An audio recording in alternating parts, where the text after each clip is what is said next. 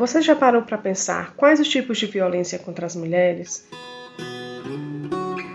Mesmo com tantas preocupações dentro de casa, no quintal, com as suas famílias, as mulheres rurais vão à luta e entendem que o projeto político que está posto não é pelas suas vidas, não é pela vida dos povos do semiárido. A pandemia causada pelo novo coronavírus escancarou as desigualdades sociais pré-existentes no Brasil e no mundo. O isolamento social tem sido uma das medidas adotadas por muitos governos mundo afora. Mas enquanto, para alguns, o isolamento representa proteção diante da Covid-19, para as mulheres em especial, Tal situação tem se configurado como ameaça, pois tem causado o agravamento da violência doméstica. E é sobre esse tema que vamos conversar hoje no nosso Papo Conselheiro. Eu sou Amanda Lima e estarei fazendo companhia a vocês por aqui. Um bora prosear?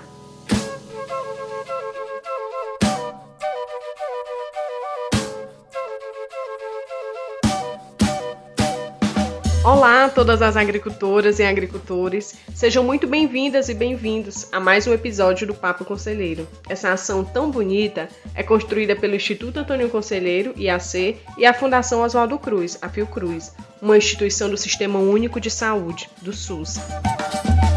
Hoje nossa conversa será com as mulheres do semiárido, vocês mesmas, agricultoras, pescadoras, ribeirinhas, rezadeiras, benzedeiras e muitas outras que plantam agroecologia no Ceará iremos conversar sobre um assunto muito importante e que está diretamente ligado ao cotidiano de vocês. Iremos falar sobre a divisão justa das tarefas domésticas e as violências que só aumentam durante a pandemia. Para o nosso papo de hoje ficar completo, convidamos outra mulher para compor nossa ciranda. Iremos conversar com Francisca Sena, mulher negra, educadora popular, assistente social e mestre em políticas públicas e sociedade, especialista em gênero, raça e etnia do projeto Paulo Freire. Apruma aquele cuscuz que o papo hoje tá danado de bom. Olá, Sena. Seja muito bem-vinda ao Papo Conselheiro. Olá, Amanda. Olá, ouvintes. Faço inicialmente uma saudação a você e especialmente a cada mulher que está nos ouvindo.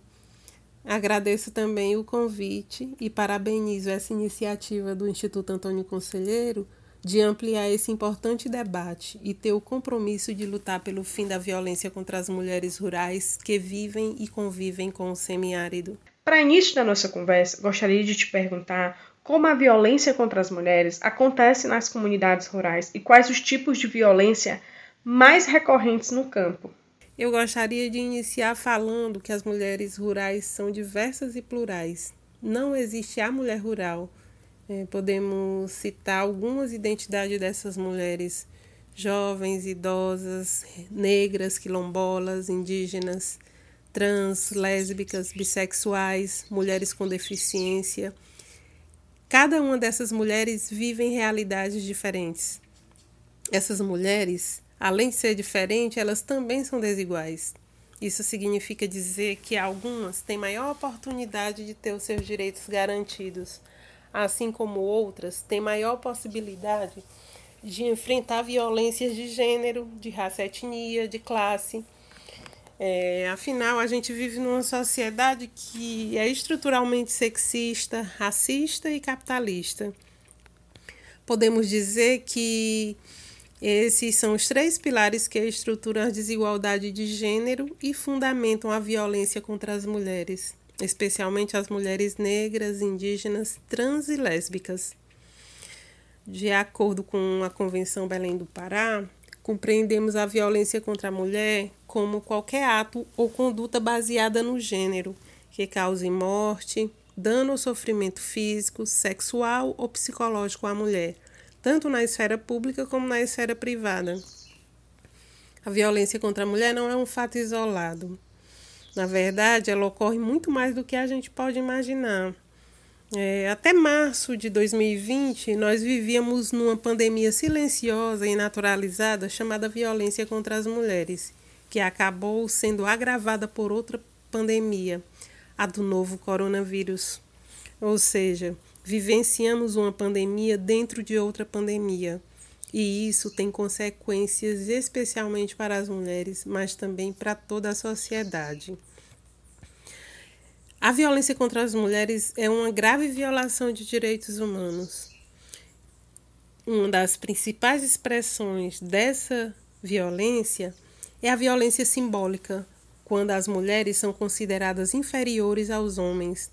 A partir dessa visão, há uma hierarquia onde as mulheres são desvalorizadas, consideradas incapazes para fazer escolhas e para decidirem sobre a sua própria vida.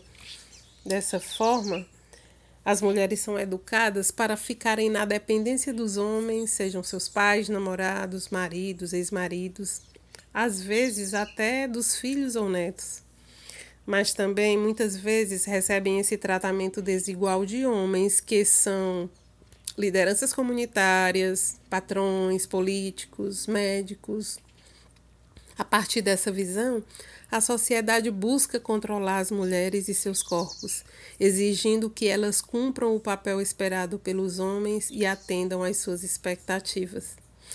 É, na medida em que as mulheres se recusam a desempenhar esse papel que é limitado e opressor, a violência contra elas começa a acontecer ou se agravar. Conversando com as, algumas agricultoras, muitas vezes Ouvimos relato de que mulheres não têm a liberdade para usar a roupa que quer, que precisam de autorização do pai ou do marido para estudar ou trabalhar fora de casa. Existem muitas jovens que são impedidas de saírem para se divertir, mesmo quando o seu irmão mais novo ou da mesma idade façam isso sempre que queiram. Há também mulheres casadas que são obrigadas a ter relações sexuais quando não quer e isso se chama estupro. Tudo isso são expressões da violência contra as mulheres. Em relação à violência doméstica e familiar, de acordo com a Lei Maria da Penha, ela pode se manifestar a partir de diversos tipos. É, existe a violência patrimonial, que ocorre quando o agressor destrói ou esconde objetos pessoais e domésticos das mulheres. Tem a violência sexual, que trata-se de estupro, mas também quando a mulher é forçada a engravidar ou abortar, quando o agressor faz carícias e toca o corpo da mulher sem o seu consentimento. Existe a violência física, quando o agressor bate, puxa os cabelos, empurra, dá tapas, socos na mulher. Existe a violência moral, que ocorre através de xingamentos, calúnias, difamação. E temos ainda a violência psicológica, que ocorre através de chantagens, ameaças e controles. Além dessas formas, existe também o feminicídio, ou seja, o assassinato da mulher pelo simples fato de ser mulher. A maioria desses crimes é praticado por namorados, maridos, ex-maridos, sogros e outros parentes próximos. Embora boa parte da violência sofrida pelas meninas e mulheres rurais ocorra dentro do ambiente doméstico, a partir de relações familiares, infelizmente, elas experimentam violências também nos espaços públicos. Os noticiários e as redes sociais têm registrado a ocorrência da violência contra as mulheres e meninas nas escolas e nas universidades, em consultórios médicos dentro de algumas igrejas, no transporte público, no ambiente de trabalho, nas câmaras municipais. Nesse espaço, por exemplo, das câmaras municipais, as mulheres têm recebido ataques e são desqualificadas por vereadores que acham que o lugar de mulher não é na política. Isso ocorre tanto nas grandes como em pequenas cidades, mas nessas últimas isso costuma ser invisibilizado e naturalizado.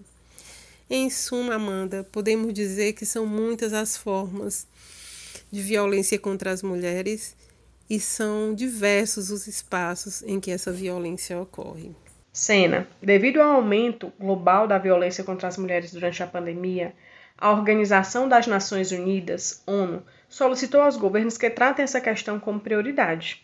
Mas muitas das vezes a gente sabe que essa prioridade tarda em relação à ação dos governos Enquanto essas ações não acontecem, como nós mulheres podemos continuar avançando na luta contra essas violências?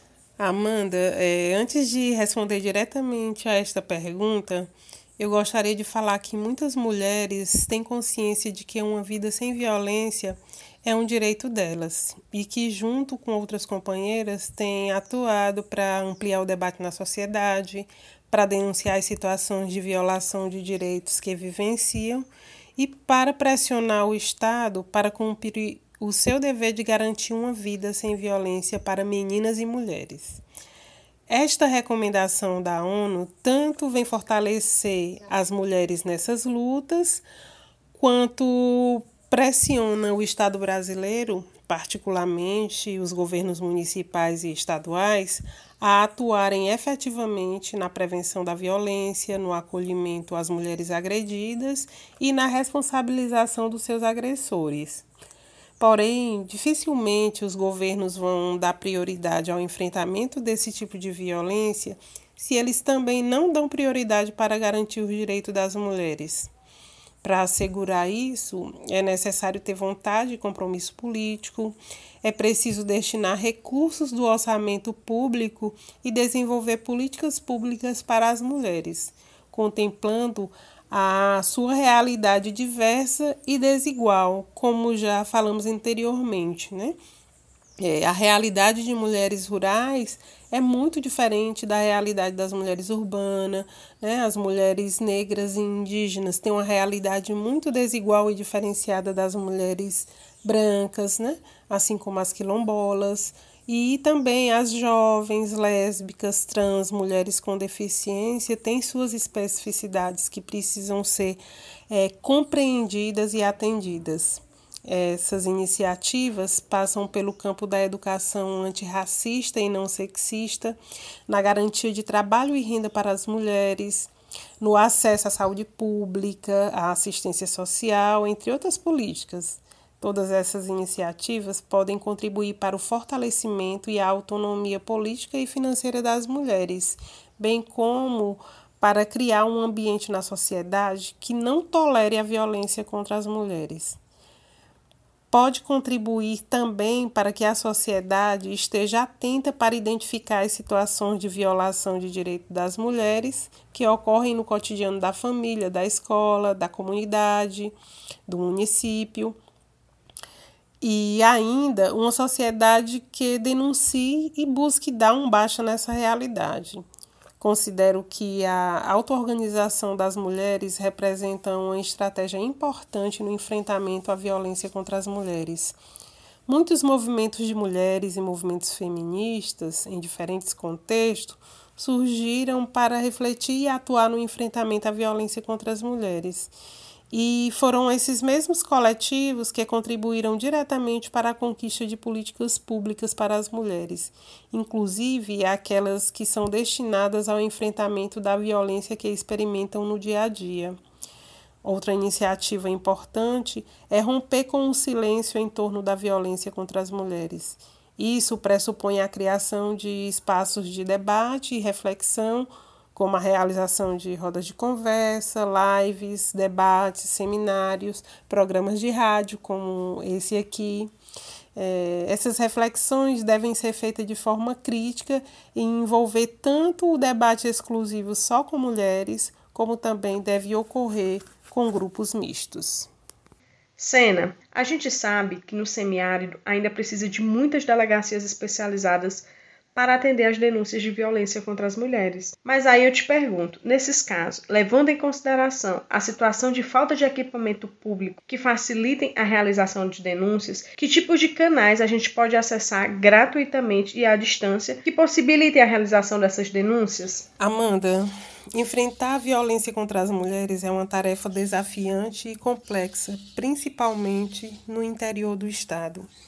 Para responder a esta pergunta, a gente parte do princípio de que as mulheres vítimas de violência têm o direito de serem acolhidas e atendidas pelos serviços públicos e de que os governos têm o dever de garantir o funcionamento do que chamamos de rede de atendimento às mulheres vítimas de violência, que inclui vários órgãos públicos. Isso pressupõe que os governos devem destinar orçamento público para garantir o funcionamento da rede com a atuação de profissionais qualificados. Dependendo do seu município, as mulheres podem buscar apoio em diferentes equipamentos públicos que fazem parte dessa rede.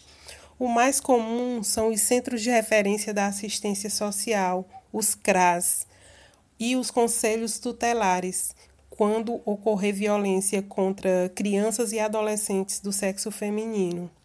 Infelizmente, em poucos municípios do interior, existem delegacias especializadas de atendimento às mulheres e centros de referência de atendimento às mulheres. Alguns dos órgãos dessa rede estão localizados apenas em Fortaleza, como a Casa Abrigo e a Casa da Mulher Brasileira. Em casos extremos, as mulheres do interior podem ser atendidas por eles. Quando não for possível acessar esta rede, as mulheres podem ligar gratuitamente para o Disque 180 e fazer sua denúncia, pedir apoio. É grave e injusto que a maior parte dessa rede esteja estruturada nas grandes cidades, fazendo com que as mulheres rurais sejam excluídas dessa política pública. Diante da realidade descrita, destacarei aqui três importantes iniciativas que temos refletido no desenvolvimento do projeto Paulo Freire, considerando o contexto das mulheres rurais. Primeiro, quando a rede de atendimento às mulheres vítimas de violência não existir ou não funcionar, a sociedade deve se organizar, lutar e exigir dos governos municipais, estaduais e federal que garantam políticas públicas para prevenir e acolher as mulheres vítimas de violência. Em segundo lugar, é preciso construir experiências comunitárias para acolher e proteger as meninas e as mulheres vítimas de violência onde a política pública não chega ou demora a chegar. No caso da violência doméstica, é importante a gente afirmar que é urgente e necessário meter a colher em briga de marido e mulher. E terceiro, os homens precisam ser responsabilizados pelos crimes de violência contra as mulheres. Porém, é importante que a sociedade também reflita de forma crítica como responsabilizá-los para além das prisões. Geralmente só vemos como sair das prisões, principalmente porque acreditamos de forma mágica que elas resolverão as situações de violência contra as meninas e as mulheres e que os agressores não voltarão mais a praticá-la. A experiência, no entanto, tem revelado pouca efetividade. É necessário que façamos muito mais. Não existem respostas prontas, mas juntas podemos construir caminhos para que os homens parem de violentar as mulheres. Sena, muito obrigada pela sua participação. Tenho certeza de que sua mensagem chegará em muitas mulheres do semiárido. Amanda, nossa conversa vai chegando ao final. E eu queria agradecer ao convite do IAC gratidão. Mas também quero destacar que as mulheres nunca são culpadas pela violência que sofrem. Uma mulher vítima de violência não precisa de julgamento e recriminação da sociedade, mas precisa de acolhimento e apoio para viver livre e feliz. Esse é um direito das mulheres. Todas as organizações comprometidas com a justiça e a democracia devem trazer para a centralidade da sua reflexão e da sua atuação o compromisso com a equidade de gênero, a luta antirracista e a garantia dos direitos das meninas e das mulheres.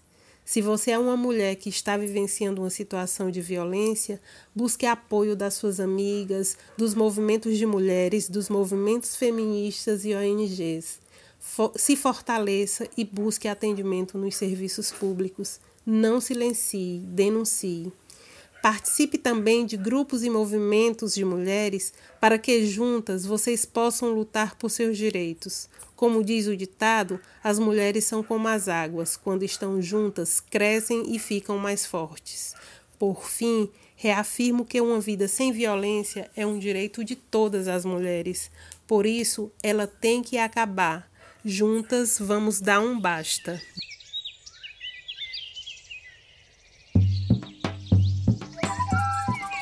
Meu povo, o Papo Conselheiro vai ficando por aqui, mas a gente lembra que você pode entrar em contato conosco por meio dos nossos endereços. Estamos no Facebook, Instagram e Twitter. É só buscar pelo perfil IAC Ceará. Você pode enviar mensagens também e sugestões de novos temas para o Papo Conselheiro através do nosso WhatsApp. O número é 88 9315 6148. Conselheiro faz parte das ações do projeto Cuidar da Vida no Semiárido, uma ação emergencial de combate ao coronavírus no Brasil, executado pelo IAC nas cidades de Quixeramobim e Quixadá, no estado do Ceará. O projeto é apoiado pela Fundação Oswaldo Cruz, a Fiocruz, uma instituição do Sistema Único de Saúde, o SUS. Continue usando máscara e sempre tentando manter a distância de 2 metros das pessoas. A vacina chegou e é segura. Vacinar no SUS é um direito de todas e todos e dever do governo brasileiro. Escutem os órgãos de saúde pública e pessoas comprometidas com a vida e não com a economia. A pandemia não acabou, viu, gente? Se cuidem. Cuidem das suas famílias, lavem as mãos e fiquem em casa se puderem. Que já já a gente volta a se encontrar. Até o próximo Papo Conselheiro!